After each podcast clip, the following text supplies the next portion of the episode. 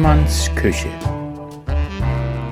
Der politisch-kulinarische Podcast mit Sophia Hoffmann. Live und in Farbe aus Berlin-Friedrichshain, aus der Küche von Sophia Hoffmann. Großartige Gäste, köstliches Essen und spannende Gespräche.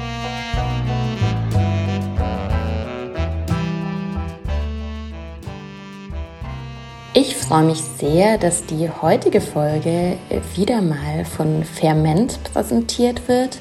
Ferment kennt ihr vielleicht schon hier aus meinem Podcast oder auch ähm, von meinem Instagram-Kanal. Ähm, Ferment steht für Fermentation für alle leicht gemacht.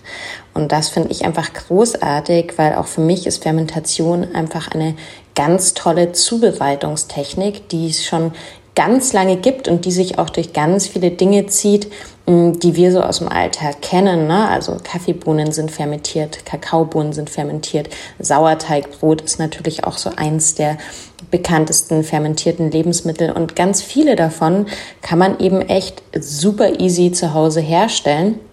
Und mit Ferment ist das ganz einfach, weil die bieten sogenannte Starter-Kits an. Die kann man online bestellen und die gibt's wirklich für die verschiedensten Dinge. Also eben für Sauerteig habe ich gerade schon genannt, Kombucha selber machen, ähm, veganen Joghurt selber machen, Wasserkefir selber machen.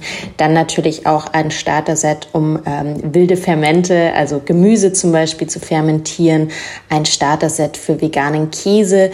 Und da hat man einfach alles zusammen schön in der Box verpackt, was man braucht, um zu Hause loszulegen. Und das gefällt mir so gut dran, weil ich glaube, ähm, und das ist auch die Erfahrung aus meiner eigenen Arbeit, ähm, je leichter der Einstieg in so ein Thema ist und je griffiger, desto eher ähm, trauen sich Menschen dann auch, das zu Hause umzusetzen. Und was bei Ferment halt auch super ist, ist, dass es eine ganz große Online-Community zu den Fermentationsthemen gibt.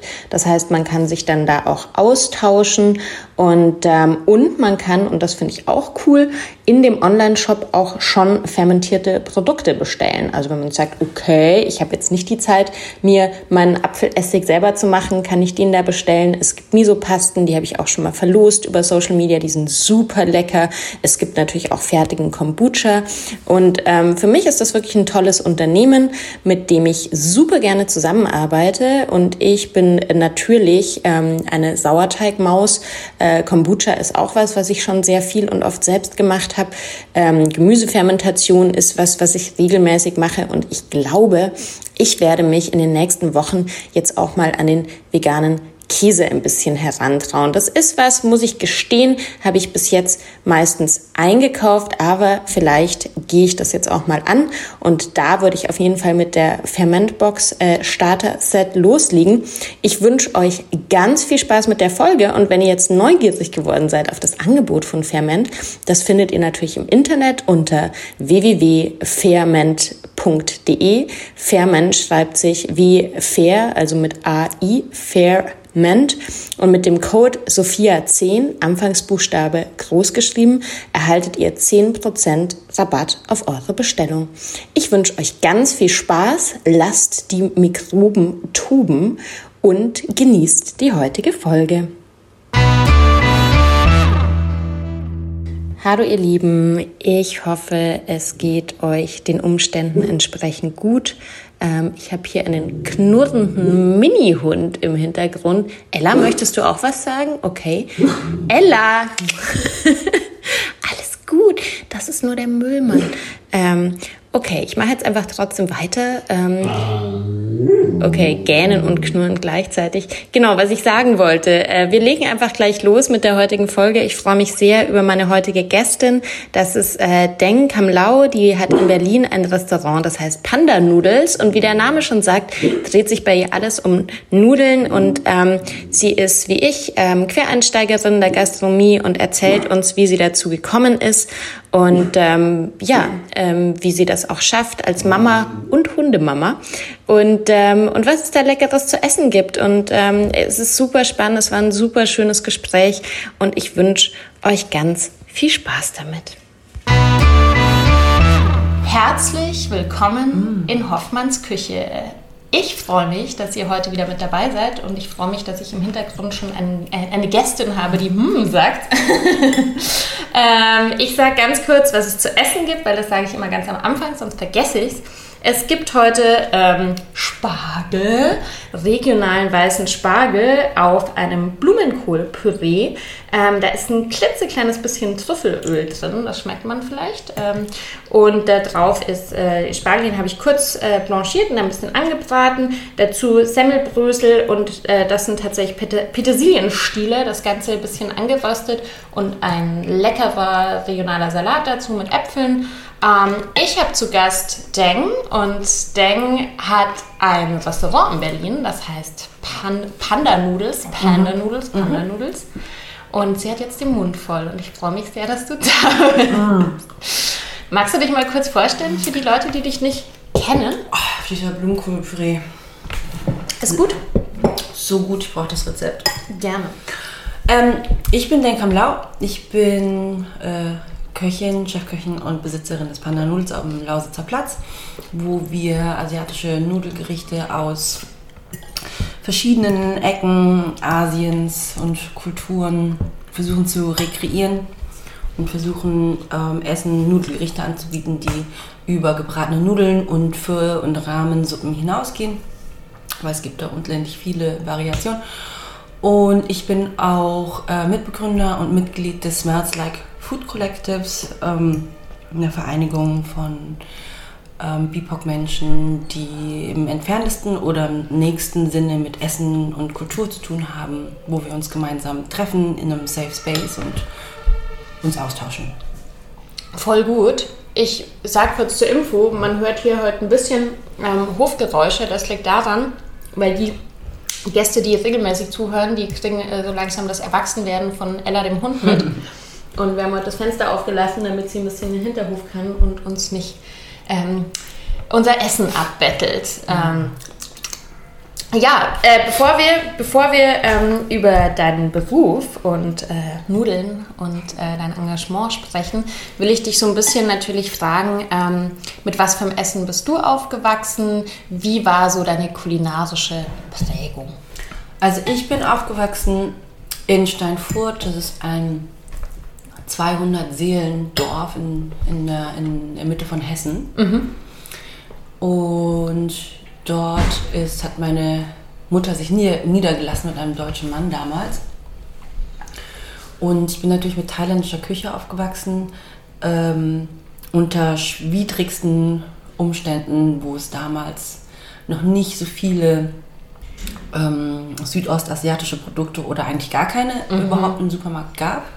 Der nächste kleinere Asiasupermarkt war eine Dreiviertelstunde entfernt und der richtig große Asiasupermarkt, wo wir regelmäßig hingefahren sind, war in Frankfurt am Main. Das sind auch nochmal mhm. eineinhalb Stunden, wo dann Großeinkäufe gemacht wurden.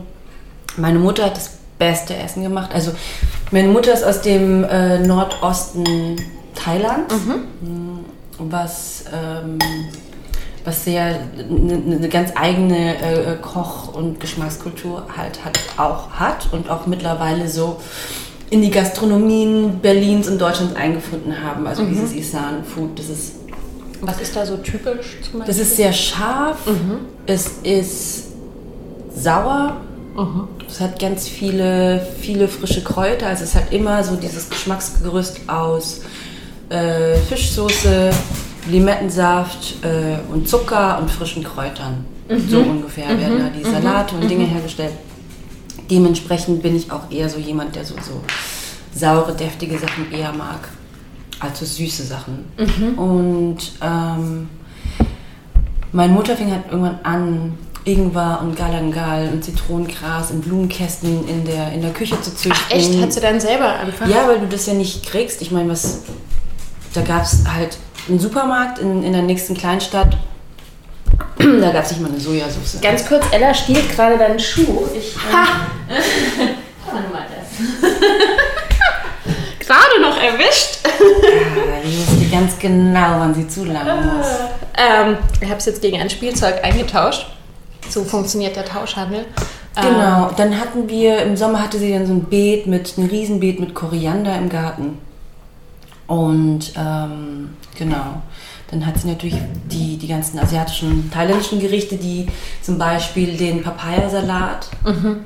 weil es halt keine Papaya gab, wo wir lebten, hat sie einfach versucht, aus allem, was sozusagen ähm, erhältlich ist in unserer Umgebung, daraus Papayasalat zu machen. Mhm. Mal mit Gurke, mal mit äh, Kohlrabi, mal mit äh, Apfel, mal mit Karotte, alles, was an festem Gemüse einfach da war. Und das war eigentlich echt immer super mhm. interessant. Und das hat ihr auch gut gelungen, ist ihr gut gelungen.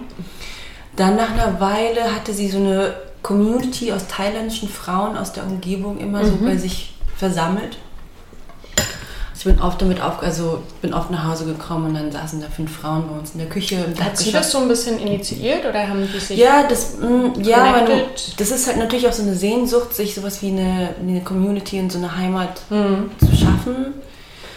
Ähm, sobald sie von irgendeiner Frau gehört hat, die mhm. eine Thailänderin ist und hingezogen ist oder wenn sie, auch wenn sie einfach asiatische Frauen im Supermarkt gesehen hat, ist sie einfach hingegangen. Sie sind da schon sehr proaktiv. Also, und hat gefragt, bist du Thai? Ja, ja. ja. Also das höre ich so aus, aus allen Sachen, die du gerade erzählst, raus. Ne? Also dass sie selber angefangen hat äh, anzupflanzen, mhm. dass, sie, dass sie sich auch äh, eine Community da gesucht hat. Ja. Also das ist ja, muss ja ein unverständlich, also das wäre für jeden auch für einen Stadtmenschen, also der Kulturschock in so einem kleinen deutschen Ort irgendwie zu sein und dann so auch gar nichts äh, ja, an Lebensmitteln irgendwie zur Verfügung zu haben, was man gewohnt ist oder womit man aufgewachsen ist. Ja, das ist, ähm, also ich muss mal, also mein Bewusstsein dafür ist natürlich auch erst, weiß ich nicht, bin mit vier, her, mit vier hergekommen. Die ersten Jahre kann ich mich gar nicht erinnern. Für mich ist es auch so selbstverständlich, damit aufzuwachsen.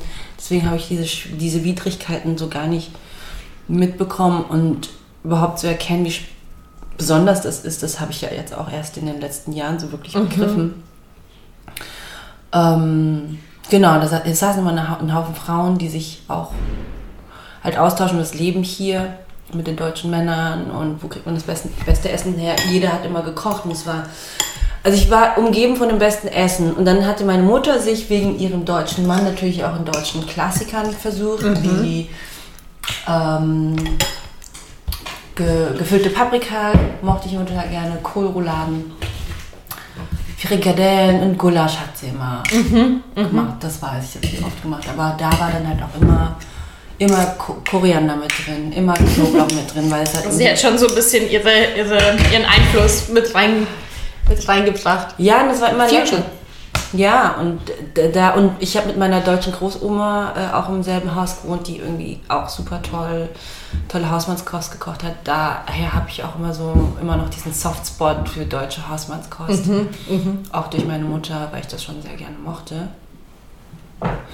Aber ja, das war schon, ja, das Essen zentrales Thema, sowieso bei thailändischen äh, Menschen. Das mhm. ist einfach immer Zentrum deines Alltags, jeden Tag auch. Das hat mich total genervt damals, aber mittlerweile bin ich ja selber so. Ich habe ja ähm, vor kurzem auch eine Folge mit, mit Dallat aufgenommen, die, ah, du, die du ja mhm. auch kennst. Und das ist ein bisschen tragisch. Ich erkläre es kurz den ZuhörerInnen.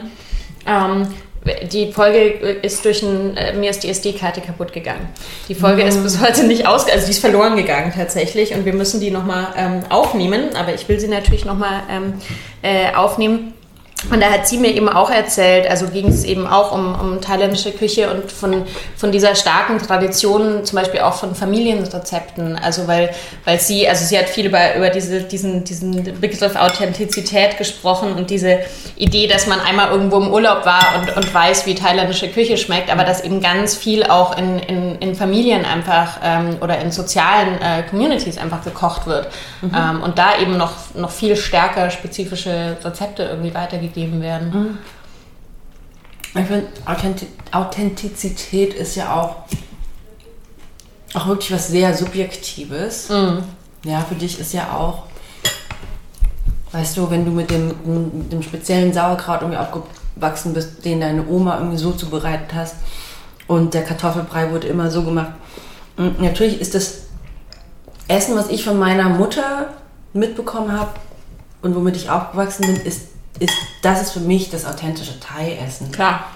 Das ist ja das, was mich geprägt hat, aber ich finde den, den Begriff, mh, mm, dass etwas authentisch ist, ist ja auch leider irgendwie durch durch Marketing auch irgendwie so, so obsolet geworden einfach. Also es ist irgendwie völlig, ähm, für mich ist es total inhaltsleer und ich finde, ähm, das, also mir bedeutet das auch irgendwie nicht viel. Also ich fühle mich jetzt irgendwie nicht Ja. besonders angesprochen, Ja, ja. wenn irgendjemand behauptet, ich mache super authentisches äh, indisches Essen. Und jeder ist, ähm, ja, jeder ist halt natürlich davon geprägt, wie er aufgewachsen ist mit dem Essen, er hatte. So. Ich könnte jetzt auch nicht behaupten. Also ich kann schon einen Unterschied machen zwischen, also das ist, die, das ist der Papayasalat, den ich kenne von meiner Mutter, von dem ich ausgehe, den hat sie von ihrer Mutter und so weiter. Das ist für mich authentisch, aber halt auch familienauthentisch. Ähm, klar kann ich dann den Vergleich ziehen und gehe dann, sagen wir mal, in ein asiatisches Restaurant, das irgendwie Sushi, gebratene Ente, Papayasalat und alles verkauft und pro- probiere da den Papayasalat, ähm, kann ich natürlich schon erkennen und, und sagen, welches ist näher dran an, an dem authentischen Papayasalat, aber so wie ich ihn halt kenne. So. Ja, ja, ja. ja, ja klar. Ja. Ja. Und wie? Okay, und jetzt machen wir mal einen Sprung zum, äh, zu, zum, zu, zu dir jetzt und zur, zur, äh, zum Erwachsenenleben. Du bist irgendwann in Berlin gelandet, nehme ich an. Ähm, Vor 19 Jahren. Aber der, der Weg zum Kochen war ja, soweit ich mich erinnern kann, auch eher kein direkter, oder? Da, Mm, Nee, ich hatte, ich habe, als ich nach Berlin gekommen bin, natürlich alles Mögliche gemacht, was man halt so macht, wenn man in Berlin ankommt. Mm, Also eigentlich auch eher so dem Hedonismus gefrönt und mit so Jobs einfach die Miete zahlen. Mm, Dann bin ich relativ, dann bin ich mit 24 Jahren schwanger geworden, was dann so diesem Lebensstil so ein abruptes Ende irgendwie bereitet hat, was aber auch gut war.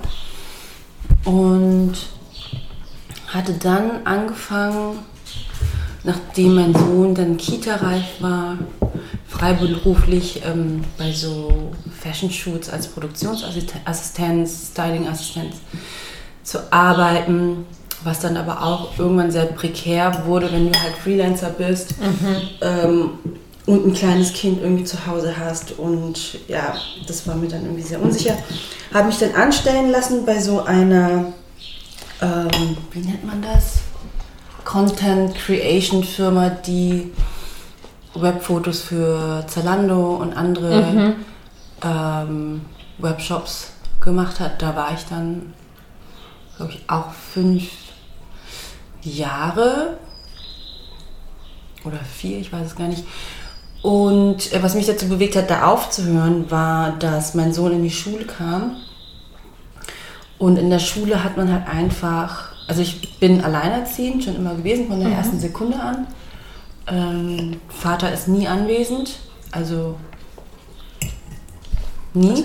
Das heißt, kein, kein sozialer Support in, in der, in der Also gar nicht. Ich hatte zum Glück meine besten Freunde und die Kita und auch immer noch super gute Freunde aus der Kita, Eltern, mit denen die sich auch viel um Kali mitgekümmert haben und so, damit ich arbeiten konnte. Und in der, in der Schulzeit ist es ja dann so, dass du hast, was hast du, eine Woche Winterferien, zwei Wochen Osterferien, sechs Wochen äh, Sommerferien, äh, zwei Wochen Herbstferien, zwei Wochen Weihnachtsferien. Und das gibt halt so normaler Angestellten Urlaubstage halt einfach nicht her. Also ich war dann so bei Anfang der Sommerferien waren dann meine Urlaubstage schon aufgebraucht. Und das hat mich dann, meine Freunde haben ihn, ihn immer mit nach Italien genommen, die haben da ein Haus, schon seitdem er vier ist, damit ich arbeiten kann, was ich auch so absurd finde eigentlich. Ja, ja. Und ja, irgendwann hat mir das irgendwie auch so im Herzen wehgetan, weil ich irgendwie dachte, Mann, das sind so, wahrscheinlich ist das einzige Kind, das ich haben werde. Und eigentlich müsste ich mit ihm am St- Also diese ganzen tollen Erinnerungen, die man irgendwie so sammelt als Kind.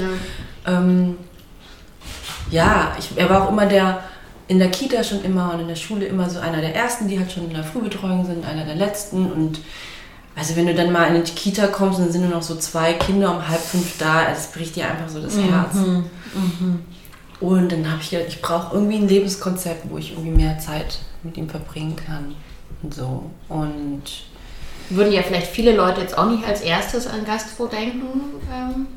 Ähm, Ja, aber mh, wichtig war halt natürlich, dass, dass, dass ich aus diesem Angestelltenverhältnis rauskomme Mhm. und ich hatte damals einen super, super supportive ähm, Partner, der gesagt hat, alles was du machst, ich bin dabei, aber verlasse einfach diesen Job, wenn du so unglücklich Mhm. bist. Ja. Und ähm, Sehr guter Ratschlag. ja, das ist, wenn du irgendwie weißt, dass dich da jemand, ähm, also natürlich auch finanziell und auch äh, äh, mental unterstützt, ist natürlich viel einfacher. Und ich habe mir die Zeit genommen, mir zu überlegen, was ist, mit was könnte ich mich auseinandersetzen, jeden Tag, was mir Freude bereitet und was ich für die nächsten fünf, sechs Jahre gerne machen wollen würde. Und das ist natürlich das Essen gewesen und auch ähm, dadurch, dass ich auch zu Hause eigentlich jeden Tag irgendwas mit Nudeln mit X machen musste durch meinen Sohn. Und ich auch sehr viele Nudelgerichte aus Thailand vermisse und aus China, die es hier einfach nicht gibt, habe ich gedacht, das okay, das ist es. Dann hatten wir ein Jahr Recherche und durch Zufall ist ein Laden direkt am Lausitzer Platz frei geworden. Ich wohne direkt 50 Meter weiter weg. Gegenüber ist die Grundschule von meinem Sohn gewesen und dann war Okay. das irgendwie klar, das ist irgendwie, das ist irgendwie Schicksal. Das muss, das muss jetzt so sein, weil das ist alles so günstig gelegen. Konstellation. Er konnte immer nach der Schule irgendwie rüberkommen. Haben wir den Kühlschrank aufgemacht und seinen Freunden immer eine Fanta von mir ausgegeben. So was einfach fünf Fantas verteilt an die Jungs.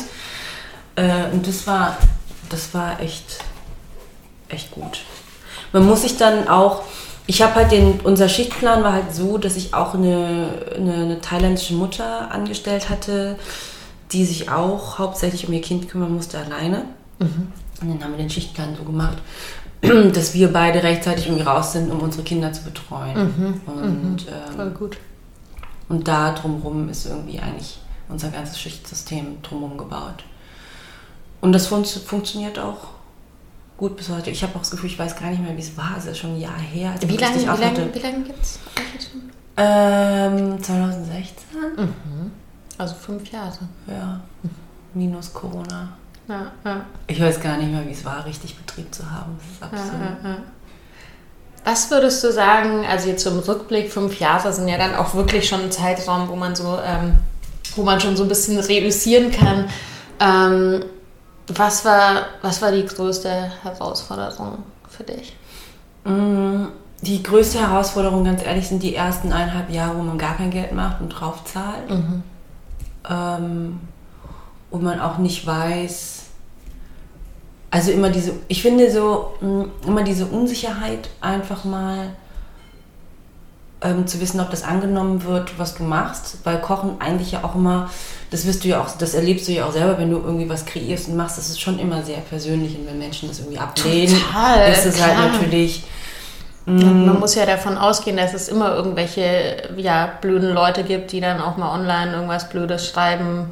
Ja, das ist auch fein. Es ist halt nur, also mich hat das total überwältigt, was für eine persönliche Komponente das hat. Nicht, was die Mhm. Leute irgendwie sagen, sondern halt so für mich selber immer bei einem neuen Special irgendwie dann mittags total nervös zu gucken, ob die Leute es mögen und so. Mhm. Und dann natürlich dieses ganze Administrative war die größte Herausforderung, so Dinge, mit denen man, von denen man nicht wusste, dass man sich damit auseinandersetzen muss Mhm. als äh, Unternehmer. Ähm, ja, weil ab, ab einem gewissen Punkt oder eigentlich relativ früh merkst du halt, du, das wird, es ist richtig hart, damit Geld zu machen. Es ist richtig hart, davon leben zu können. ähm, und du hast das Gefühl, alle wollen nur noch Geld irgendwie von dir. Ja, sei es irgendwie die Mitgliedsbeiträge bei der IHK, äh, Versicherungspolice. Es kommt halt immer auf jeden Fall eine riesengroße Rechnung, von der du vergessen hast, dass sie kommt, weil ein Quartal wieder rum ist und sowas.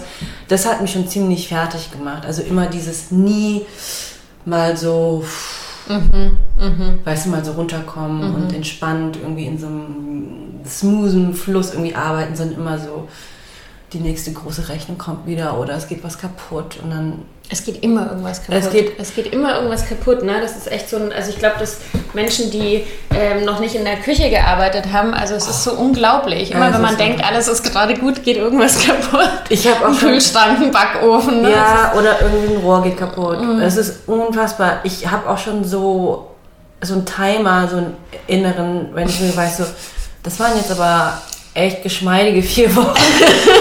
irgendwas geht jetzt kaputt. Irgendwas geht jetzt kaputt. Bin ich mit.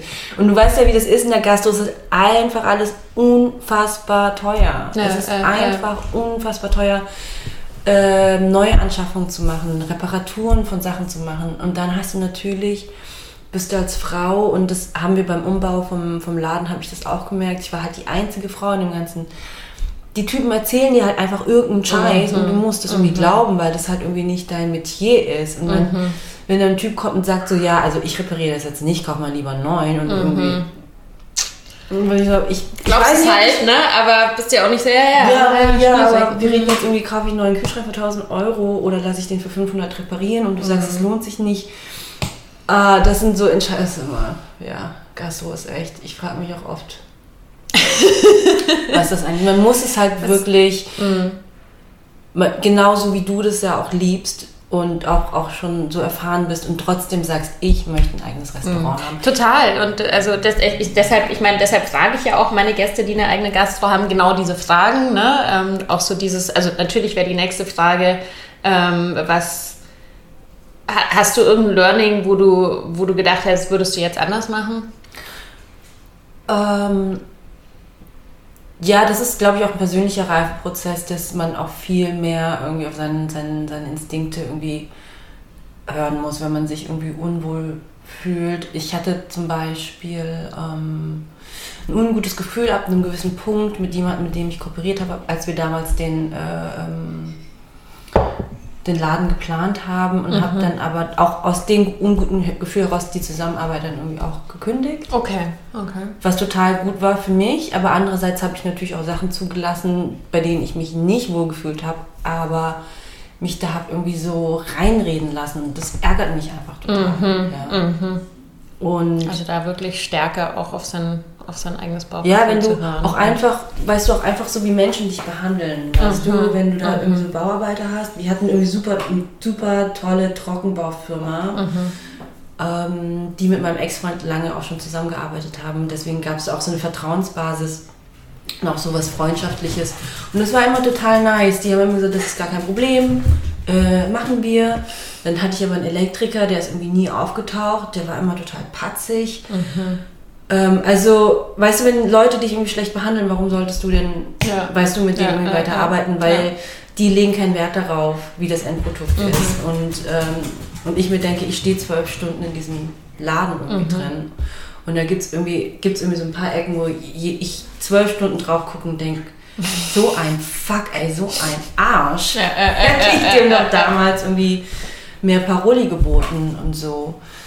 Ähm, und das ist das Learning, ist, dass du mit Leuten zusammenarbeiten musst, mit mhm. denen man sich echt richtig wohlfühlt. Mhm. Und wenn du dich nicht wohlfühlst, dann heißt das, dass es auch nicht richtig ja, ist. Ja, ja. Also wenn jemand, das heißt ja auch, dass die Person mh, mm, sich für deine Bedürfnisse auch nicht wirklich interessiert. So. Ja. ja.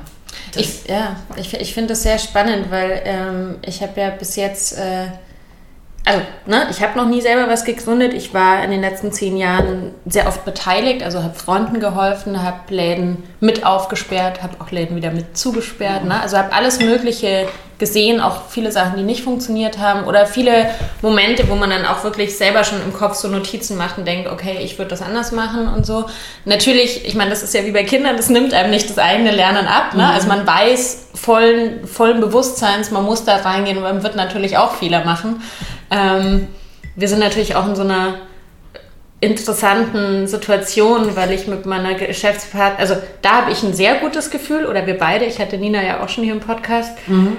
Wir reden da seit 2017 drüber. Ne? Und durch diese ganzen Verzögerungen, sie ist ja auch Mama geworden äh, 2018 und ähm, dann kam, kam, Corona und so. Also wir, wir hatten vor kurzem einen, einen Workshop, wo es so ums Branding ähm, für, für das Restaurant ging mit einem befreundeten Designerbüro. Äh, und, äh, und die waren so, sie konnten gar nicht glauben, wie sehr wir auf einer Linie sind. Ja? Also mhm. das war schon so blind hier irgendwie, wie das Ehepaar, das irgendwelche Zettel hochhält, ja, nein und so. Ähm, aber ich glaube, dass, wir haben halt jetzt auch schon jahrelang einfach in der Theorie drüber gesprochen und jetzt dieser eben dieser nächste Schritt in die Praxis zu gehen, ist so, ist so ein, ähm, ja, so ein positiver Schauer. Weil, wie du schon sagst, ich will das, ich weiß aber auch wirklich sehr genau, worauf ich mich einlasse. Also ähm, ich mache mir da keine falschen Illusionen. ähm, dass es irgendwie super entspannt wird oder so. Ja. Aber ähm, ja, aber nichtsdestotrotz ist irgendwie ja, einfach doch auch die Leidenschaft für, für die Idee und natürlich auch für die, irgendwie die Entscheidung auch so zu arbeiten und an so einem analogen Ort zu arbeiten und auch so einen Ort zu haben. Mhm. Der Wunsch ist halt einfach echt groß. Ja. Und das, äh, ja. Dann bist du nicht aufzuhalten. Auch wenn dauernd was kaputt geht. Wie wenn du nach all der Erfahrung und mm. nach Corona und dem ganzen Quatsch das immer noch machen willst, mm. dann bist du halt einfach irre genug. Mm. Ja, ja, ja gut, so ein bisschen grundirre, glaube ich, muss man ja auch sein. Ja, ne? muss auch sein. Ja. Aber ich finde es, um nochmal drauf zurückzukommen, ähm, weil du bist ja auch im Feminist Food Club und ich glaube, wir haben uns auch das erste Mal wirklich getroffen. Da gab es ein Meeting, wo es um Muttersein und Gastro ging. Kannst dich erinnern? Ging es denn nicht um. Ich glaube, es ging, ging um. um ging es nicht um Abtreibung? ähm, nee, es gibt ja. Gibt ja ich glaube, das, war nur, das war nur eine Komponente davon. Ja. Ähm, äh, kurze Triggerwarnung im Nachhinein. Nein, alles gut. Ähm, äh, nee, genau. Ich glaube, es, waren, es waren wirklich ein paar ähm, äh, Frauen, die über ihre Erfahrungen von, von Mutterschaft und, und Gastro und Vereinbarkeit und so gesprochen Stimmt, haben. Das war super. Da war Stefanie mhm. und Laura und meine Freundin Eva. Das war super spannend. Mhm. Und ähm, ähm genau, und was ich sagen wollte in dem Kontext, also weil wir uns ja auch oder, oder bei vielen dieser, dieser äh, Real-Life-Treffen, sage ich mal, beim Feminist Food Club eben mit diesen Themen, finde ich, die letzten Jahre so stark auseinandergesetzt haben. Äh, wie ist es überhaupt für Frauen in der Branche zu arbeiten? Oder beziehungsweise, was ich eben so sehr bezeichnend finde, ist halt, dass es so viele Quereinsteigerinnen gibt, also dass mhm. es extrem viele Frauen gibt, die auch wie du, die sich auch, aber auch dann sehr genau ihr eigene, ihre eigene Arbeitswelt schaffen. Ne? Also ja. sagen, ich will zum Beispiel diese Vereinbarkeit, ich will äh, da einfach flexibler sein, auch mit meinem Kind. Und ähm, für mich funktioniert das so am besten oder bei, vielen Frauen ist ja dann auch eher in so Richtung wie Catering oder irgendwie Street Food oder ein, ähm, ein, ein Food, wie sagt man, Food Truck oder sowas irgendwie. Also äh, äh nicht, so, nicht so dieses klassische Restaurant-Konzept, mhm. ne, weil das natürlich auch nochmal ähm, äh, eine ganz andere Schiene ist, wenn es dann irgendwie abends bis weiß Gott wann geht und ja. so. Ähm, also das finde ich, find ich super spannend und, ähm, und wahrscheinlich... Oh, okay, was macht der Hund? Ähm, äh, worauf ich hinaus will, so, ich finde es eben, man muss, man muss überhaupt nicht dauernd diese Frage stellen, warum gibt es so wenig Frauen, die eine Kochausbildung machen, sondern einfach, äh, warum ist die Kochausbildung so konzipiert, dass sie Frauen nicht anspricht? Ja, also es gibt Vielleicht ja auch, weißt, was ich meine? es gibt ja keinen, es gibt ja auch keinen Platz ich meine, du bist ja dann als Frau, das war ja dann bei mir auch so, auch durch diese Mutterschaft und dieses Angestelltsein, habe ich mich dann irgendwann auch so in die Ecke gedrängt gefühlt, zeitlich. Und dir kommt dein Arbeitgeber nicht entgegen. Also mhm. es gibt, du hast vielleicht super verständnisvolle Arbeitgeber, wenn du Glück hast. Das war halt so eine große Corporate-Firma. Ähm, das ist dann halt einfach scheißegal, ob dein Kind Masern hat oder ähm, ob du, keine Ahnung, nur zwei Stunden geschlafen hast und sowas. Also in einer idealen Welt sollte der Arbeitgeber natürlich da einfach Rücksicht drauf nehmen. Das geht, ich, ich war, das, als ich das erste Mal mich krank gemeldet habe, weil mein Kind krank ist, mhm. da war ich auch so naiv und wusste ja nicht, dass du dann nur, dass du 30 Prozent weniger Gehalt ausgezahlt bekommst, mhm. aufgrund dessen. Mhm und muss dann irgendwie einen Antrag bei der Krankenkasse einreichen, um diese, nee, oder 20 Prozent wieder zurückzubekommen. Und natürlich meldet sich keiner krank wegen seinem Kind. Ja. Natürlich meldet sich jeder nur krank wegen sich selbst. Wusste ich natürlich damals nicht, ich Depp. Ja. Ähm, und das hat mich dann auch schon, das hat mich zum Beispiel total geschockt und da habe ich irgendwie gecheckt, okay, es gibt keinen Platz mhm. für Mütter, also mhm. für arbeitende Mütter. Mhm. Also entweder bist du total zäh und super gut organisiert. Aber das gibt es halt nicht. Du musst dir diesen Platz selber schaffen. Das ist bitter. Mhm. So, ähm, Ach so, dieses, dieses Taktieren, also da hatte ich zum Beispiel mit Nina auch drüber gesprochen, die jetzt einfach im letzten Jahr in einem, in einem Angestelltenverhältnis war, aber ähm, eben auch ne, die meiste Zeit keine Kinderbetreuung und äh, ähm, ihr Mann ist Musiker, auch äh, sehr schwierig aktuell. Ähm, und, äh, und dann auch so, ich meine, da gibt es ne, 20.000 Beispiele, aber sie zum Beispiel meinte, dass ähm, ihre Tochter war dann auch relativ viel krank letztes Jahr. Ähm, oder nach, so nach dem Motto, jedes Mal, wenn sie in der Kita war, hat sie irgendwas dann mit nach Hause gebracht und mhm. so. Ähm, und dann immer abzuwägen, genau, dann war es nämlich so, wenn du als Erwachsener dich äh, krank schreiben äh, lassen wolltest, konntest du während Corona-Zeiten das übers Telefon machen, nämlich ähm, ohne dass du hingehen musst, wegen Corona. Mhm. Aber ähm, damit du quasi sagen kannst, mein Kind ist krank, musstest du zum Kinderarzt hingehen, um einen Attest zu bekommen. Und das macht ja überhaupt keinen Sinn in so einer mhm. Ausnahmesituation. Also, und da hat sie dann halt auch tageweise echt so abgewogen. Also lieber versuche ich das jetzt irgendwie durchzurocken äh, im Homeoffice mit krankem Kind, als jetzt irgendwie diesen Aufwand auf mich zu nehmen, wieder äh, zum Arzt gehen zu müssen. In echt mit dem, also lauter so bürokratischer Scheiß. Ne? Ich hatte auch so einen Moment, das war wieder im Sommer. Im Sommer ist es ja immer so, dass mein Sohn dann schon eine Woche im Voraus nach Italien gefahren ist mit meinen mhm. Freunden.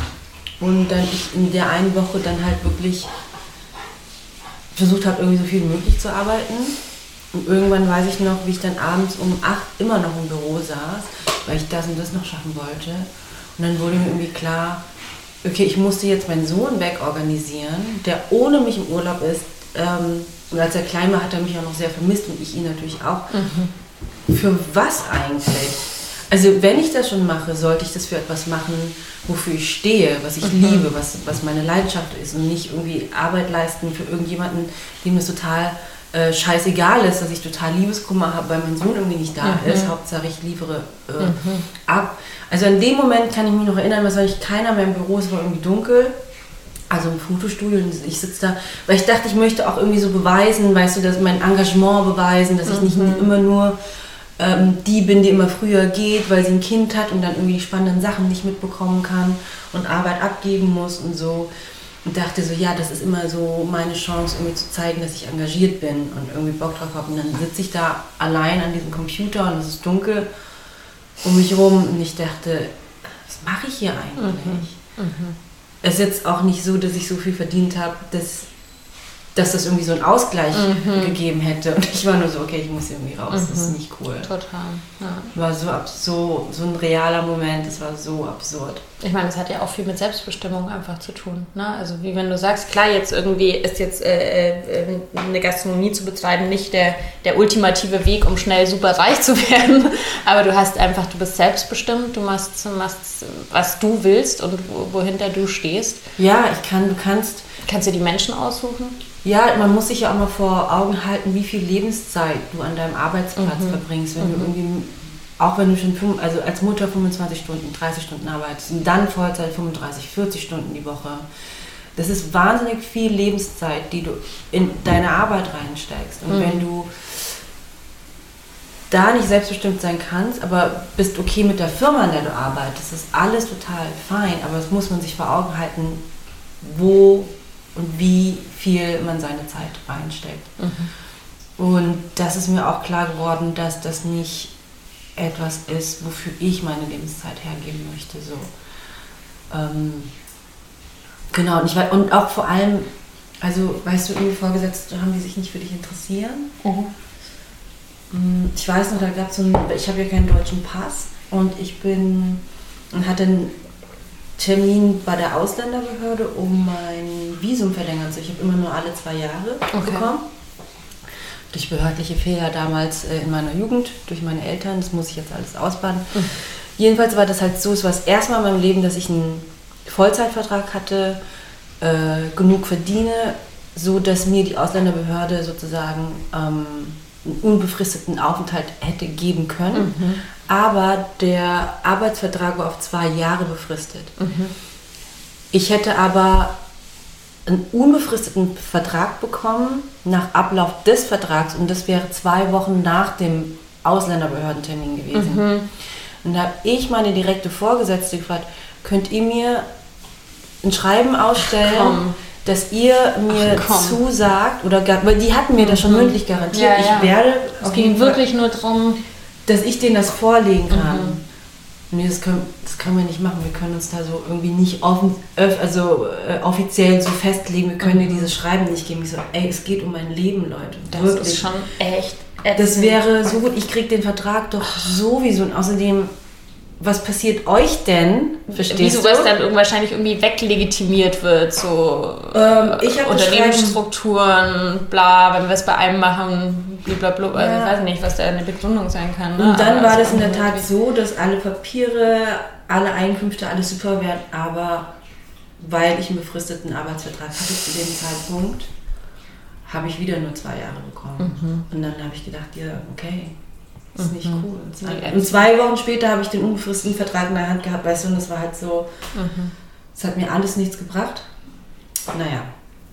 Das ist doch vielleicht auch eine gute Überleitung, um nochmal über das Thema Privileg zu reden und auch über dein Engagement äh, mit, der, mit der Organisation, die du am Anfang schon ähm, erwähnt hattest. Ähm, Smelslack ist gar keine ähm, so per se aktivistische äh, also, Organisation, okay, die, die, die nach außen macht, sondern es ist eigentlich ein Kollektiv, ähm, das, das für die Menschen innerhalb des Kollektivs ähm, Ereignisse, ähm, Spaces irgendwie schafft, wo wir uns irgendwie treffen und einfach austauschen können. Mhm, mh. Und dann halt natürlich haben wir Pop-ups gemacht, natürlich für Leute, ähm, die zum Beispiel ganz viele Leute natürlich irgendwie einen Fuß irgendwie schaffen wollen in Gastronomie oder sich an, an Pop-ups ähm, ausprobieren wollen, wie es ist. Und da netzwerken wir, dass die das dann bei uns machen, mhm. Ach, cool. um einfach mal zu erfahren, wie das ist, unter, unter Druck und real life irgendwie zu arbeiten. Oder wenn Mitglieder ähm, was produzieren möchten und das irgendwie abfilmen möchten. Ist ja genauso wie der Feminist Food Club auch, mhm, dass mhm. Leute, die erfahrener sind, ihre Erfahrungen. So ein, eine ähnliche, ähnliche Grundidee. Genau, es ist jetzt ja. nicht so, dass wir eine Organisation sind, die ähm, für bestimmte äh, Rechte nach außen hin ähm, Dinge organisieren, sondern wir sind wirklich nur für uns, um uns mhm. auch, auch zu schützen. Mhm. Also ex, im Grunde genommen der Feminist Food Club. Mhm. Halt nur für BIPOC-Leute. So. Voll gut. Und das ist auch total toll, weil natürlich die Erlebniswelten auch total anders sind. Also so. Ähm, und das war auch für mich die erste Erfahrung, auch so zu sehen, weil ich bin hauptsächlich halt weiß aufgewachsen, mhm. natürlich mhm. durch äh, das Teil, äh, das deutsche Dorf und so. Mein Umfeld war hauptsächlich weiß. Und dann auf einmal ganz viele Leute irgendwie zu treffen, die die auch hier aufgewachsen sind mit denselben Erfahrungen, mit, ähm, der, mit denselben Ängsten und Frustrationen. Ähm, Leute zu treffen, die genau wussten, was es heißt, wenn du, wenn du irgendwie sagst, so hier, ähm, wenn du einfach nur das Wort Lunchbox sagst, ja. Mhm, mh. Und alle Leute irgendwie total verstehen, was, was du meinst in der Schule, äh, deine Brotdose aufzumachen. Deine Mutter hat dir irgendwie eine vergorene Knoblauch, eine thailändische Knoblauchwurst eingepackt und alle dich den ganzen Tag nur dissen deswegen. Mhm. Ähm, das war, ja, das, deswegen heißt es auch Smells Like, weil es hat immer dieses. Ähm, okay, ja, ja, das macht total. Dieses, macht total ähm, äh, wir Menschen haben immer so eine Aura von irgendeinem Geruch äh, um uns durch das Essen, das Essen, das, die Küchen unserer Mütter. Mhm. Ähm, dass Leute halt natürlich immer ähm, uns darauf angesprochen haben, nach was riechst du denn? Oder bei mir so, hast du schon wieder, gab es wieder was Frittiertes bei euch? Und ähm, ja, das sind ja so Mikroaggressionen, aber das hat man damals nicht gewusst. Genau, und so eine Gruppe sind wir. Mhm. Ja, voll gut. Und ich meine, das ist ja, ähm, ich kenne es jetzt natürlich, mein, meine Erfahrungswerte sind eher aus dem feministischen oder im Umkehrschluss äh, aus sexistischen Kontext. Mhm. Ähm, einfach dieser, ja, dieser Moment des Austauschs, ähm, ja, tut einfach wahnsinnig gut, wo man mit Menschen über Erlebtes sprechen kann und halt eben feststellt, ähm, ja, mir ist genau das Gleiche passiert oder äh, ja. passiert es regelmäßig oder so. Ähm, vielleicht, ähm, also ich würde super gerne einfach mit dir über Nudeln noch reden. Weil Nudeln, ich meine, das ist schon im Namen äh, des Lokals. Nudeln sind so ähm, das Hauptthema, so ein bisschen. Nudeln, Oder Nudeln sind ja. Nudeln sind ja immer geil irgendwie. Nudeln sind, ich würde sagen, da ist sich irgendwie der Großteil der Welt äh, einig, dass das absolutes äh, Comfort Food ist. Und das war Nudeln, es sind auch für, für meinen Sohn das erste, was er gegessen hat. Mhm. Nudeln mit Suppe, Nudeln mit Soße, Nudeln mit allem, Nudeln gebraten, Nudeln gekocht, Nudeln in Brühe, also alles, was.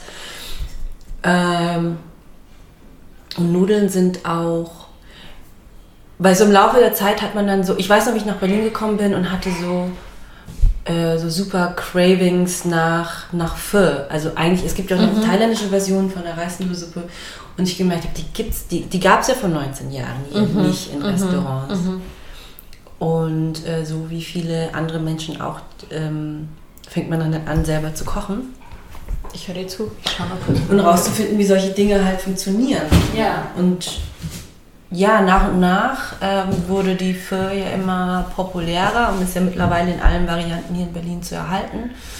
Aber was ich anfing zu vermissen, waren halt so ganz, mm, ganz einfache chinesische und äh, thailändische Nudelgerichte, die halt nicht nur Nudelsuppe sind oder ähm, nicht gebratene Nudeln. Und da habe ich gedacht, da ist die Lücke, ähm, die ich füllen kann, Nudelgerichte anzubieten, die, ähm, die halt einfach anders sind, die halt einfach außerhalb dieses, dieses mhm. kleinen Spektrums sind, was man hier irgendwie kriegt. Und wie ist es so, wie ist es so bei der, ich sage jetzt mal, Kunden, Kundinnenschaft? Ähm, ähm, sind, sind das einerseits Menschen, die einen Bezug zu der Küche haben, aber oder wie, wie reagiert so der, der Durchschnittsdeutsche auf die Gesichter, die er vielleicht nicht kennt? Ich glaube, alles sehr irritiert, weil viele Dinge irgendwie nicht bekannt äh, sind auch. Weil es sind, also ich, ich könnte mir jetzt gut vorstellen, ähm, dass, dass viele Leute dann so vieles in einen Topf schmeißen, ne? weil man kennt vielleicht Rahmen irgendwie, man ja. kennt äh, Fö und ähm, ja, und dann irgendwie. Das war's.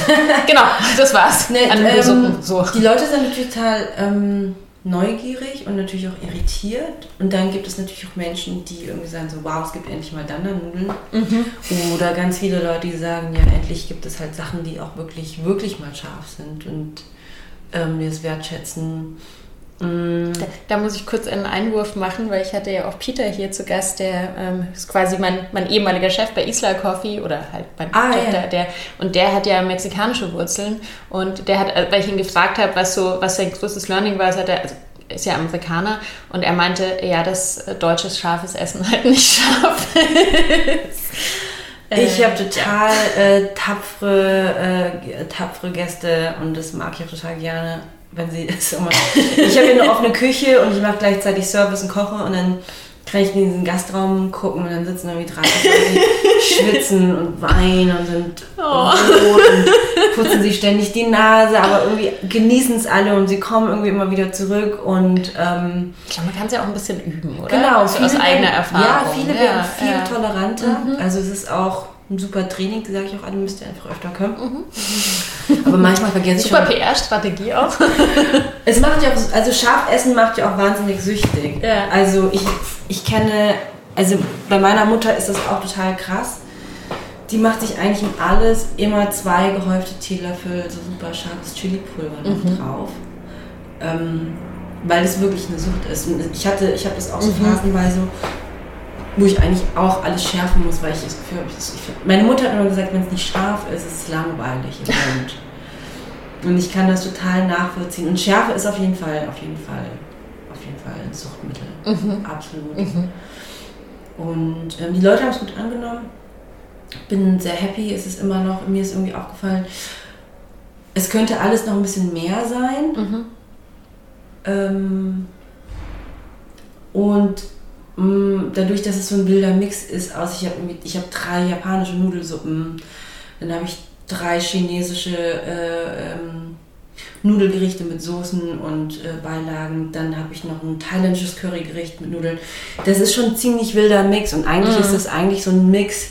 Das sind eigentlich Sachen, ich mache eigentlich Sachen, ich wache morgens auf und denke, ich habe irgendwie Bock, das zu machen, dann mache ich das auch. Aber mm ich kann auch schon verstehen, dass es so für viele Leute nicht so wirklich stimmig ist auf den mhm. ersten Blick. Mhm.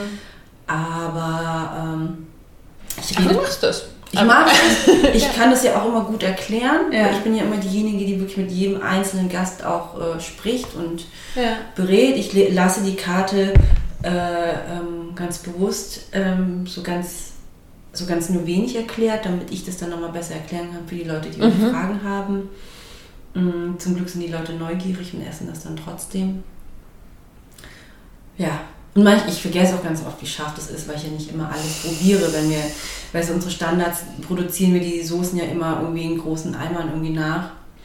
Und letztens habe ich dann tatsächlich mal wieder Dandernudeln gegessen und dachte, das ist ja so scharf. Das gibt's gar nicht, aber aber die stehen drauf. Aber jetzt, also ne, für die Berliner und Berlinerinnen, die sich jetzt, äh, die jetzt äh, noch nicht bei euch waren und äh, total neugierig geworden sind, sich was essen. Also es gibt auch ab, ich, ich war ja auch schon bei dir, also es gibt auch Sachen, die nicht super, super scharf sind. Gibt's auch. Gibt's auch, ne? Also man, wenn man sich noch nicht so traut, äh, sich gleich selber so zu challengen, Hm, Oder doch? ich glaube, du kannst ja auch scharf essen, was für dich Ja. wahrscheinlich Ja, ja, scharf kann- ist, ist für andere Leute schon total. Ich kann's, aber ich schwitze auch. Und ich krieg auch einen roten Kopf. Also, ähm, aber ich mag's. Das ist vielleicht ja- der Unterschied. So, ich gibt hab ja Bock drauf. Es Ja. gibt ja schon Menschen, die kommen total irgendwie verängstigt irgendwie rein und, und fragen so, ja, ich habe gehört, das ist total scharf hier und so. Und, mm, wie scharf ist denn das? Notorious. Und diese aber Schärfe, Schärfe ist ja so individuell. Wenn du Ja, irgendwie so schon Pfeffer schon total scharf findest, dann rate ich dir von dem und dem halt ab und so. Aber ähm, ja, versuchen tun sie es trotzdem. Ist auch mh, für viele auch so ein, ähm, glaube ich, auch so eine Mutprobe. Mhm. So! Der Hund hat wieder eine Runde gedreht. Ähm, was mich interessieren würde, ähm, und das ist ja auch ein Thema, worüber wir auch im Feminist Food Club schon oft drüber gesprochen haben oder auch in der Gruppe, äh, das Thema kulturelle Aneignung. Ähm, was bedeutet das für dich? Weil ich finde, man muss das, also viele Menschen, vielen Menschen ist das gar nicht bewusst, was das überhaupt bedeutet oder, oder warum. Es ist ja, ich meine, der Grundbegriff ist ja nichts Schlechtes. Kultureller Austausch findet ja immer statt und man wird ja immer inspiriert von Dingen und du nimmst ja zum Beispiel auch aus verschiedenen asiatischen äh, Küchen Gerichte und setzt sie um. Ähm, ich kann kurz versuchen, mal in zwei Sätzen die Problematik dabei zu erklären. Also es geht ja ganz, ich habe das auch in meinem Buch äh, mit aufgenommen, es geht ja ganz klar darum, wenn sich zum Beispiel Menschen, die nicht aus dieser Kultur kommen, also ähm, sehr oft weiße Cis-Männer, ähm, das sozusagen aneignen und so auch zu ihrem Ding machen, ohne ähm, vielleicht auch die Wurzeln zu respektieren. Ähm, was, was bedeutet das für dich und ähm, was würdest du dir wünschen?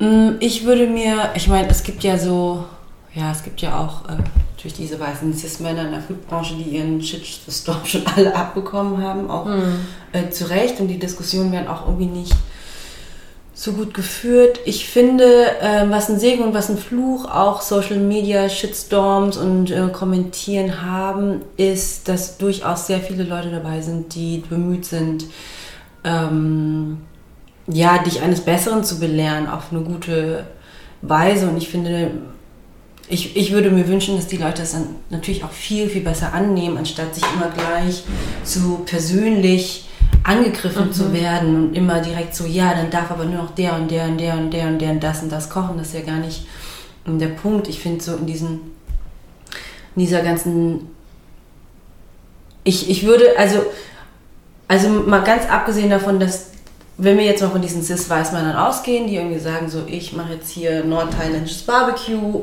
oder indisch äh, Streetfood. Oder ein gutes Beispiel ist ja auch vielleicht so die, ähm, die Lebensmittelindustrie, ne? die dann irgendwo koreanisch draufschreibt und also ein deutsches Produkt und Ja. da ist nichts dran koreanisch oder so.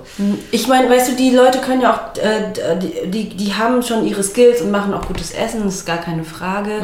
Aber was ja immer so Genau, bleiben wir mal bei den Professionals. Ja, Was okay. immer, was ja irgendwie so anders ist, finde ich, diese Narrative, die diese Mhm. Männer um sich herum äh, immer so kreieren von, ähm, also diese, diese Eier zu haben, so zu behaupten, ich habe das irgendwie studiert und die Oma hat mir das, die indische Oma hat mir das gegeben, ich kriege immer Gewürze geschickt und ähm, ähm, ja, sich, so- sich so zu produzieren, als wären sie Experten. Ähm, warum auch immer und ähm, aber gar nicht so den Bezug dazu nehmen, wenn sie tatsächlich, also wirklich die Geschichte zu erzählen, warst, wie die Reise wirklich war, weißt du, wirklich die Geschichte dahin zu, zu, zu erzählen, ähm, wie sie dazu gekommen sind, diese Leidenschaft zu finden und zu kochen, das wäre ja alles fein. Äh, bei dem einen Fall weiß ich, mit dem hatte ich mich ein bisschen angefreundet und da war auch die Narrative so, ja, hier, ich war in Thailand und mh, Nordthailand und Barbecue, das möchte ich nach Berlin bringen und habe das da irgendwie gelernt und irgendwie zugeguckt. Stellte sich raus, dass er im Grunde genommen eigentlich nur zwei Monate irgendwie in Thailand war. Oder noch weniger oder nur zweimal, aber halt ein thailändisches Barbecue-Restaurant äh, äh, eröffnet. Gutes Essen, gar keine Frage. Und dann natürlich die ganzen anderen Food-Dudes mit auf diesen Wagen springen und sich alle gegenseitig irgendwie so pushen, dass dieses Ding per se von Anfang an äh, so erfolgreich wurde. Währenddessen, wenn, wenn POC-Leute ihr Essen essen und ihr Essen verkaufen, ähm, ist da eine viel... Ähm, ist es eine viel größere Bescheidenheit, mit der sie das machen. Mhm. Weißt du, die hängen das irgendwie nicht so an die Glocke und sagen, ich habe jetzt irgendwie bei dem Meister studiert. Haben auch einfach nicht die Sichtbarkeit. Also oft. Nicht die Sichtbarkeit, aber auch, weil das halt auch so ein Wahrnehmung, ja, ist diskriminierender ja auch oft. Also ich meine, das ist ja auch das, was Dallat so ein bisschen ähm, und auch schon oft öffentlich irgendwie gesagt hat, dass dann zum Beispiel ähm, wenn, sie, wenn sie was macht, was eher einem Fine Dining Konzept oder hochpreisiger ist, dass dann Leute sagen, aber wieso für, für Thai-Essen gebe ich doch nicht so viel Geld aus. Hm, ich finde auch generell ist das Problem ist halt so, ja, du bist irgendwie Thai, klar machst du Thai-Food. Mhm. Oh, du bist ein weißer Mann. Du nimmst diese mhm. Hürde und diese Arbeit äh, an, dich mit einer das anderen... Ist ja auch so dieses Entdeckertum. So, ja. Ich habe es entdeckt. Ich bin da hingegangen und habe es ja. Du bringst jetzt hier. Und du hast irgendwie diese Anstrengung irgendwie äh, auf dich genommen, dich in eine andere Kultur rein zu lernen und zu educaten und so gut zu werden und legst irgendwie extra Wert auf traditionelle Skills und sowas. Das ist alles Bullshit. Das mhm. ist einfach so. Das ist dieses Selbstbewusstsein, diese Narrative um sich herum zu kreieren. Das ist was sehr Männliches. Das haben mhm. sehr männlich Weißes. Es haben natürlich. Ähm, Leute aus unserer Community, die halt einfach ihr Essen machen, was sie machen. Mhm. Äh, nicht, weil es natürlich auch eine andere Selbstverständlichkeit ist. Aber da ist es halt irgendwie nicht so besonders. Du bist Thai, klar machst du Thai-Food. Und ja, es schmeckt gut. Ja, ja hast, gut. hast halt von der Mama gelernt. Ja, so, ist ja ne? total normal. Das ist ja das, was ihr macht. Aber wenn dann halt irgendwie so ein Dude so, wow. Und das ist ja grundsätzlich auch so, ich meine, das ist ja auch in, nicht nur im, im Gastrobereich so, aber zum Beispiel auch in der bildenden Kunst und so, dass Männer halt sehr oft als die, die Genies, irgendwie als die kreativen Genies so dargestellt werden, während halt ganz häufig die Frauen einfach die, die Homecooks sind, die es halt irgendwie von zu Hause gelernt haben, so aus so einer, aus so einer bodenständigen, äh, ja. traditionellen Hausfrauenrolle, sage ich mal, dann so Sachen übermittelt wurden und, ähm, und dann kann man jemanden natürlich noch viel krasser auch auf so ein Podest stellen ne? und so überhöhen irgendwie. Ja, und, es, fehlt, äh, es fehlt ganz viel. Also was ich mir... Der kocht auch noch mit Wasser. Was ich mir dann letztendlich wünsche, ist dann von diesen Personen letztendlich halt natürlich mehr Demut mhm. und natürlich auch viel mehr Transparenz, ähm, ähm, wo sie sich das letztendlich angeeignet haben und wie so... Ähm, ja, also wenn mir dann irgendwie jemand sagt, so irgendwie so ein weißer Dude irgendwie sagt so, ich werde das beste Palak Paneer außerhalb Indiens machen. Frag ich mich halt so, muss das wie, sein? Aber wie, also wie, also wie muss ein Mensch sein, wie muss man funktionieren, sowas zu sagen einfach. Ja, also ja, ich ja, würde das von meinem Thai-Essen auch nicht behaupten. Mhm. Ähm, um mich hinstellen. Also ich bin, ich, ich, ich kann das beste Thai-Curry irgendwie machen außerhalb von Thailand. Das würde mir niemals über diese Lippen gehen, weil ich einfach so viel Demut irgendwie davor habe, was andere Menschen irgendwie machen. Und äh, da war ich so, da fällt mir dann halt auch nichts ein, wenn dann jemand sowas sagt. Das war so absurd, ich werde es nicht vergessen. Mhm. Ja, und ich glaube, das ist ja auch so, also dass du, dass du auch in dem, in dem Kontext den, den Begriff Demut ähm, verwendest oder auch Wertschätzung. Ne? Also, ähm, äh, also ich, ich, war ja schon bei dir essen und das ist super, super lecker, aber es gibt ja auch zum Beispiel asiatische Küchen, wo dann nur ein Nudel gibt, wo es dann äh, also einen Menschen gibt, der nur sein Leben lang dieses Nudelgericht ja. macht oder ein, Sushi-Koch, der jahrelang lernt, nur wie man den Reis zubereitet. Also ich glaube, sich immer wieder bewusst machen, diese, diese Tiefe der, der, des Könnens, die da mhm. auch krass einfach teilweise in diesen Gesichten steckt. So. Genau, und da, ja, genau, und das ist, das, da ist ja diese, da kommt ja dieser Begriff Aneignung her. Du eignest ja. dir einfach irgendwas an, ja. ähm, äh, gibst dem aber nicht Credit. Für die Leute und für äh, die Kulturen, die Traditionen, die schon lange, lange, lange vor dir da sind. Und und machst es, wurstelst das irgendwie hier so in Deutschland dich damit durch und bereicherst dich irgendwie daran, ohne ja. diese, den Menschen die Transparenz zu geben, warum und woher und warum du das machst. Und ähm, das ist so problematisch. Also, ich meine, du siehst es ja auch, weißt du, wenn, wenn halt irgendwie Chubbs oder Jules oder Mama Khan oder ich oder ähm, Kautan, die machen das beste Essen aus ihrer eigenen Kultur, was mhm. ich finde, was man hier in Berlin bekommen kann, aber keiner stellt sich irgendwie hin und sagt so, ich mache das beste koreanische Essen mhm. außerhalb Koreas. Das macht einfach keiner. Mhm. Das ist irgendwie, es ist Ehrensache eigentlich. Mhm. Das ist so ein Ego-Ding, ne? Wenn, ja, ja. ja, das ist einfach eine, ja. ja. Was wollte ich jetzt sagen? Für mich, also um, um für mich sozusagen als weiße Frau, die sich dann mit, mit, mit Küche äh, aus anderen Kulturen beschäftigt. Und ähm, ich habe das zum Beispiel, ich glaube, ich habe das auch bei meiner Lesung letzte Woche gesagt, ich habe das auch in meinem Buch so ein bisschen versucht zu berücksichtigen. Ich sehe es ja dann auch immer so oft, ähm, ich be bewege mich ja so in verschiedenen Welten. Ich bewege mich ja auch so in der veganen Welt und da wird ja dann oft einfach auch sehr fröhlich aus allen Kulturen alles Mögliche genommen und halt veganisiert, was ja auch schön ist, wenn die Leute irgendwie mhm. lecker so Möglichkeiten finden, was dann fleischfrei zu essen oder so. Aber, ähm, aber da ist halt auch, merke ich ganz oft so super wenig Sensibilität für zum Beispiel dann die Bezeichnung von Gerichten, wo ich dann denke, okay, aber ganz ehrlich, das hat jetzt eigentlich nichts mehr mit einem Hummus zu tun oder das hat jetzt eigentlich, ja. das ist einfach, das ist was anderes. Genau. Das ist sicher lecker so, und ich habe das ja in meinem, in meinem Buch bei zwei Rezepten ganz bewusst ähm, gemacht. Also es wurde, es war lustig, weil es wurde vom Lektorat dann erstmal sozusagen wieder zurückgeändert. Also ich habe bei, ich habe ein Bratlinge-Rezept, habe halt so drei Grundrezepte für Bratlinge gemacht und bei einem habe ich halt so ein bisschen mit indischen Gewürzen ähm, und habe es aber dann indisch beeinflusste Bratlinge genannt und nicht indische Bratlinge, weil es sind keine indischen Bratlinge. Ne? Also es ist, das ist Quatsch. Ja? Oder ich habe ein ein Rezept für einen Linsenhumus drin. Und Humus wird halt traditionell aus Kichererbsen gemacht. Und deshalb finde ich es jetzt komisch, einfach zu schreiben, ähm, Linsenhumus, ja. Also einfach so, so, so ein bisschen Gefühl von, also ich habe das dann auch erläutert, ich habe halt dann, glaube ich, da geschrieben, Linsen, Linsenaufstrich nach Humusart oder mhm. so. Ähm, und es war wirklich spannend, ne? weil die, die Leute vom Verlag haben das auch nicht gecheckt und ich habe irgendwie drauf bestanden und ich sage nicht, dass das jetzt jeder so machen muss, aber ich finde, es ist so ein bisschen wichtig, so eine Sensibilität eben dafür zu empfinden, was man, was man aus anderen Kulturen auch irgendwie sich eben so zu eigen macht. Und, genau, ähm, das ist ja. ja. die Transparenz, die du dann anbietest. Wenn, wir haben ja auch Sachen auf der Karte, wo ich dann, zum Beispiel uns heißen die Dana-Nudeln nicht Dana-Nudeln, sondern die heißen Dana-Nudeln Panda-Style. Mhm. Halt so, wie ich ja. sie mache. Ähm, und auch irgendwie ganz klar, dass das, was wir machen, ist, ähm, also ich bin halb Chinesin und halb äh, Thai, mhm. Ist jetzt nicht, und ich bin natürlich irgendwie äh, auf der Thai-Seite aufgewachsen, da wege ich mich natürlich viel selbstbewusster und kann Dinge natürlich anders benennen. Mhm. Bei den chinesischen Sachen bin ich immer, erforsche ich selber diese eine Familienhälfte, mit der ich nichts zu tun habe oder nie mhm. kennengelernt habe. Und so ist es halt auch im Essen. Und damit bin ich viel vorsichtiger und sage dann tendenziell eher, da sind die die chinesischen Nudeln nach Deng-Art oder nach mhm. Panda-Art, anstatt irgendwie zu behaupten, so wird das gegessen in Chengdu, genau so. Mhm. Und das kann ich nicht. Ja, äh, äh. Und, und das ist halt, was ich meine, irgendwie mit so mhm. Transparenz einfach, ähm, dass du halt einfach, wieso sollte man denn behaupten, dass du etwas als nicht der dazugehörigen Kultur etwas macht, als, als wäre das the real deal. Mhm.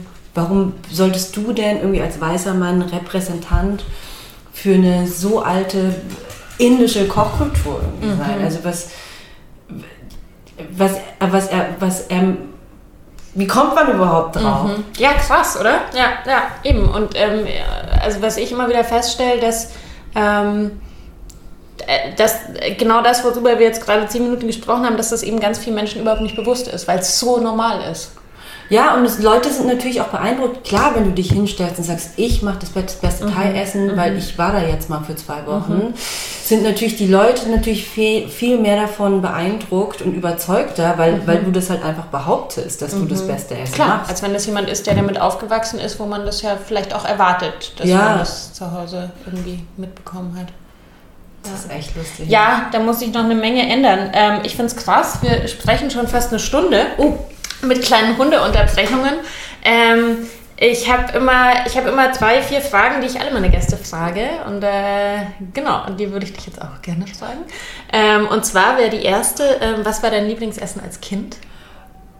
Uh, mein Lieblingsessen als Kind uh, und bis heute ist immer noch Reis mit einem Spiegelei und Sojasauce. Ah ja, das ist so die, das ist so die, äh, die deutsche Variante wäre dann Kartoffelbrei mit Spiegelei und, und Spinat. Das ist, ja so. schon, das ist ja schon viel aufwendiger. Stimmt, stimmt. Ja, Kartoffeln mit Quark wäre es. Oder ja, Deutsch, weiß ich gar nicht.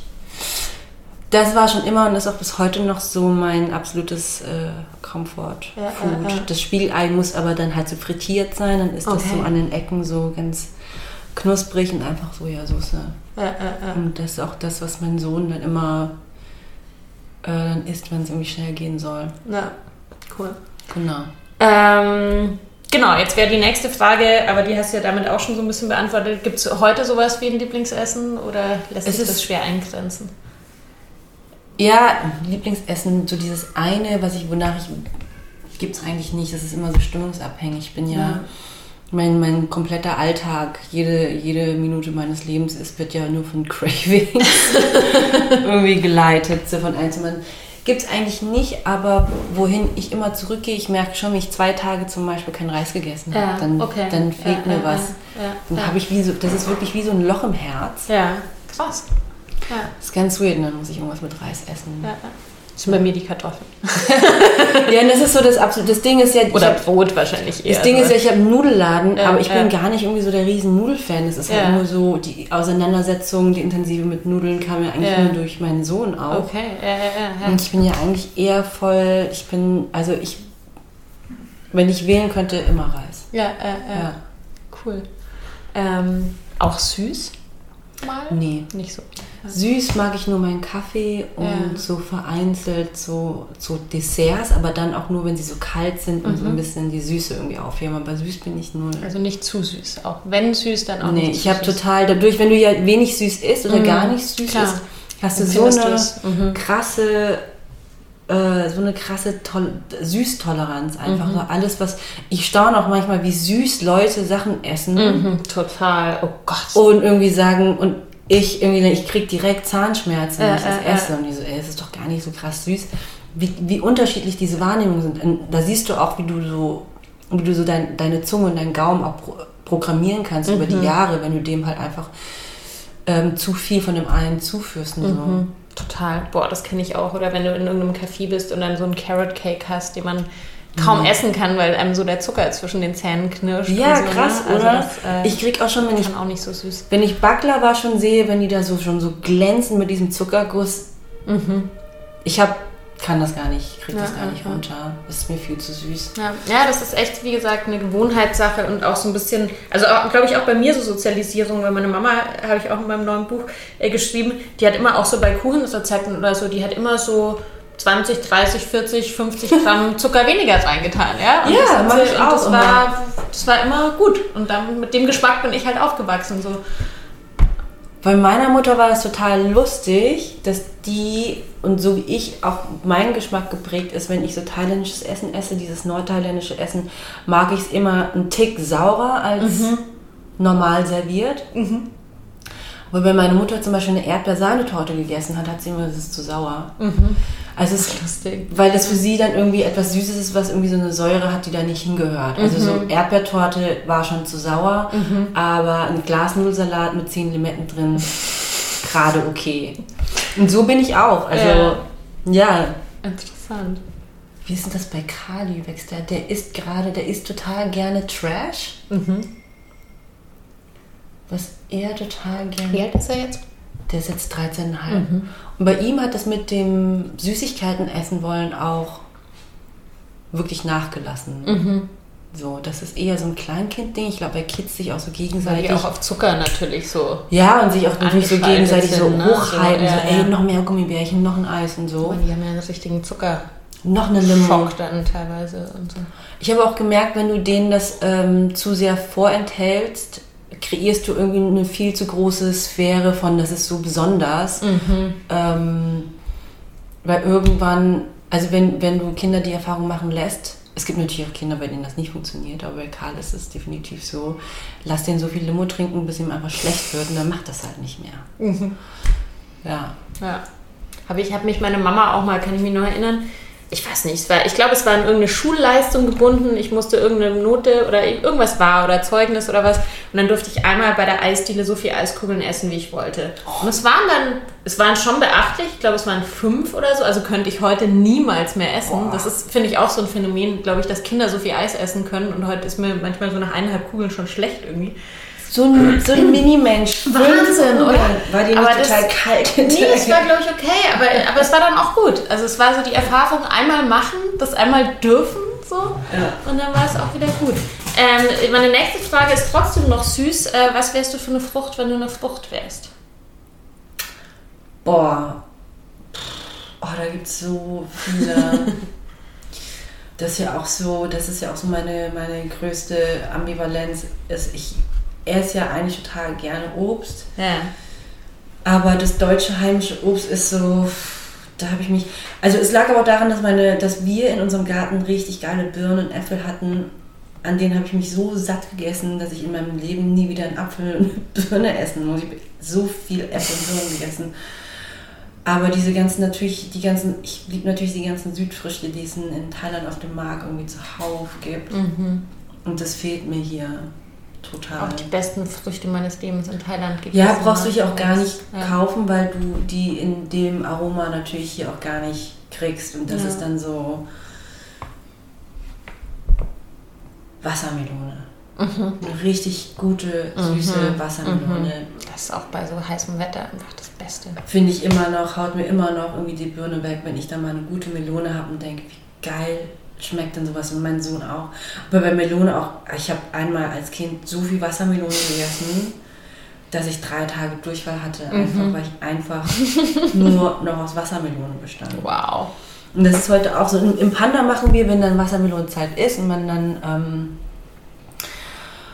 ähm, davon ausgehen kann, dass die auch richtig gut und süß sind und auch günstig, ähm, haben wir, verkaufen wir im Sommer mal Wasser, Wassermelonensaft. Und das geht halt immer wie warme Semmeln. Und lustigerweise kennen viele Leute das gar nicht, dass man Wassermelonensaft trinken kann. Das ist das Beste ever. Man muss zwar alle zwei Minuten pinkeln, aber es ist einfach ähm, ist richtig, richtig gut, ja. Voll gut. Hast du sowas, hast du sowas wie ein Lebensmotto? Oder so ein Mantra oder sowas? Nee, dafür bin ich jemand, bin nicht so eine, so eine gefestigte Person. Ich bin, in, ich bin immer so super weich und super flexibel und äh, so, so fluid. Ich kann mich, könnte mich heute nicht auf ein Motto festlegen, weil ich weiß, morgen ist es irgendwie anders. Das ist aber vielleicht auch schon eine Grundeinstellung. Das ist auch schon ein Motto. Das ist dann quasi so dein, dein, dein Lebensflow. Das Motto ist kein Motto. Ja, und, und immer, immer in Bewegung bleiben. Was ist deins? Hast du eins? Ah. Mich hat zum Glück noch niemand gefragt. Scheiße. Ähm, ja, so auf Anhieb auch nicht so. Also ich glaube schon, ähm, ich glaube schon auch immer so auf Bauchgefühl vertrauen, total. Also das sind so die besten Entscheidungen, die ich in meinem Leben gemacht habe, wo ich mich auch so gegen Sachen entschieden habe und so. Also wirklich da so, so auf den Instinkt so zu vertrauen. Ähm, das wäre jetzt so das Erste, was mir einfallen würde. Ich hätte von, von ein paar Jahren hat meine Freundin, die hatte irgendeine Reise geplant, die ist Journalistin, und meinte dann so, ja, und dann mache ich das und das und dann kann ich das auch von meiner Bucketliste streichen. Und ich so, was ist denn eine Bucketliste? Ja, ja, ja. Und sie so, weißt du nicht, was? Und dann musste sie mir diesen Begriff erst erklären und hat dann Ja. gefragt, was ist denn so auf deine, was bei dir so auf der Liste? Und dann habe ich gesagt, ich so, habe sowas. gibt's? Ich habe sowas, ich hab sowas gar nicht. Ich Ja. finde irgendwie, ich will immer, ich bin immer total happy mit den Dingen, die ich dann gerade gemacht habe oder gerade erreicht habe. Es ist nicht immer, Ja. es ist immer nicht immer das nächstgrößere, nicht, nicht immer das, was irgendwie am weitesten weg ist. Das interessiert mich irgendwie gar nicht. Ich bin nicht so, äh, ich bin kein super ambitionierter Mensch. Naja gut, aber ich finde, also das, was du jetzt gerade zusammengefasst hast, ist eigentlich auch schon eine Lebensphilosophie. Und äh, ja, Ja, finde ich, find ich einen guten Schluss. Will mich nicht an so Sachen abarbeiten, nur um die von der Liste irgendwie Ja, abzu. und auch einfach wirklich mehr, mehr einfach, ja, in, in dem Moment einfach die Sachen zu machen und nicht, also ich finde auch so diese Idee, immer auf so hehre und große Ziele irgendwie zu arbeiten. Ähm, ja. Ja, ich meine, sind wir mal ganz ehrlich, heutzutage ist man irgendwie sowieso so viel damit beschäftigt, irgendwie die Gegenwart überhaupt aufzuarbeiten. Das, das Jetzt und das Heute, was jetzt schon wieder passiert ist, was gestern wieder passiert ist. Ähm, wo, wo soll man irgendwie den Luxus und die Zeit hernehmen, keine Ahnung, sich zu wünschen, irgendwann mal auf Wahlen reiten zu können. Ähm, ja, Ach ja, du, und ganz ehrlich, äh, oft sind es ja auch wirklich, also ähm, sind ja auch wirklich so diese kleinen Momente im Alltag, ne? Egal, ob der Hund wieder besonders süß ist. Ich weiß, du, du hast auch zwei Hunde zu Hause. die sind immer einfach süß. so, ja, so Dinge, die so, die so das Leben einfach schöner machen, oder? So, Ja, und, ich- äh, Ich hatte auch, als ich, also was, was so unge- ungeahnt war, als ich diese zwei Hunde bekommen habe, ich hatte erst den einen und den anderen sollte ich nur fostern, weil ich meine Unterstützung anbieten wollte. Weil die Leute so einen guten Job machen, dann ist er halt natürlich bei mir geblieben, weil ich viel zu weich bin. Und ich weiß noch diesen einen Moment, also erstens mal strukturieren die irgendwie deinen Alltag, äh, was, ich, was mir total geholfen hat, auch mental und mhm. psychisch.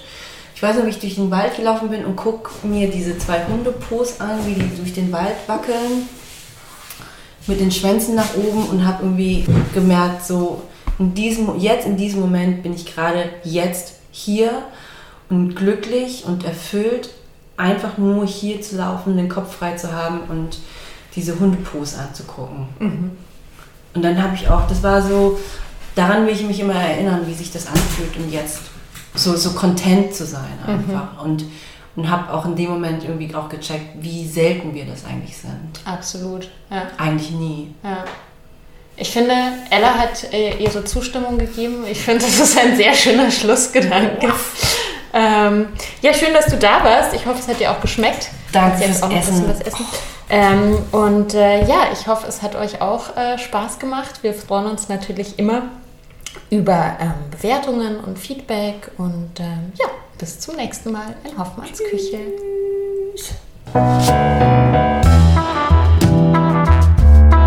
Bis zum nächsten Mal in Hoffmanns Küche. Bleibt gesund und esst was Gescheites.